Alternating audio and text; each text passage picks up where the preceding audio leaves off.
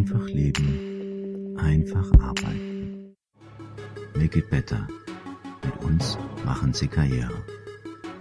Hallo, mein Name ist Jürgen Zech. Ich bin Karriereberater und Hypnosecoach. Und heute geht es in meiner Karrieresprechstunde um das Thema das ABC der Bewerbung. Bevor du dich bewirbst, also deinen Bewerbungsprozess startest, solltest du auf folgende Dinge achten. Als Bewerber hast du heutzutage mit großer Konkurrenz zu kämpfen. Du musst positiv aus der Masse der Mitbewerber hervorstechen. Wie machst du das ganz praktisch? Rein theoretisch ist es ganz einfach, sich richtig zu bewerben. Wenn man einer Befragung vom Kölner Stauffenbill-Institut Glauben schenkt, dann gibt es drei Erfolgsfaktoren bei der erfolgreichen Bewerbung. Was ist bei Bewerbungen am wichtigsten? Diese Frage wurde einer größeren Anzahl von Personalern gestellt. Die Antworten der Personaler ergeben folgendes Bild. Der Lebenslauf wird mit 99% Zustimmung als wichtigstes Element von allen angesehen.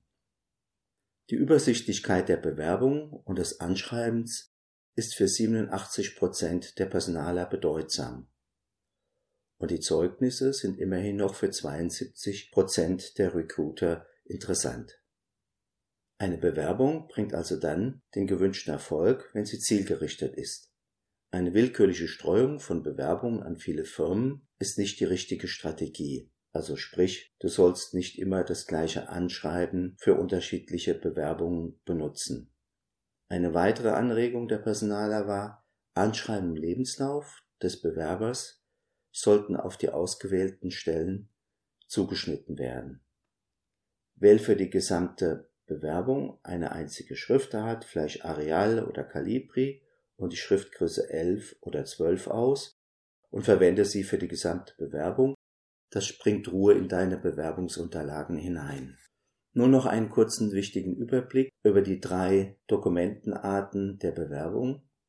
Der Lebenslauf. Der Lebenslauf ist das Herzstück jeder Bewerbung.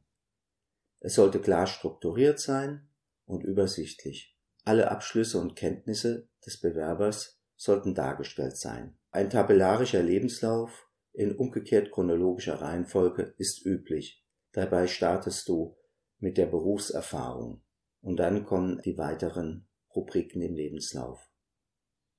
Das Anschreiben. Die Herausforderung beim Anschreiben besteht darin, auf einer DIN A4-Seite den Personaler von deiner Eignung zu überzeugen.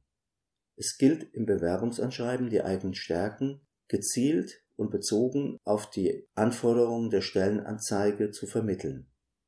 Du solltest auch im Bewerbungsanschreiben die Frage beantworten, welchen speziellen Nutzen bietest du der Firma an?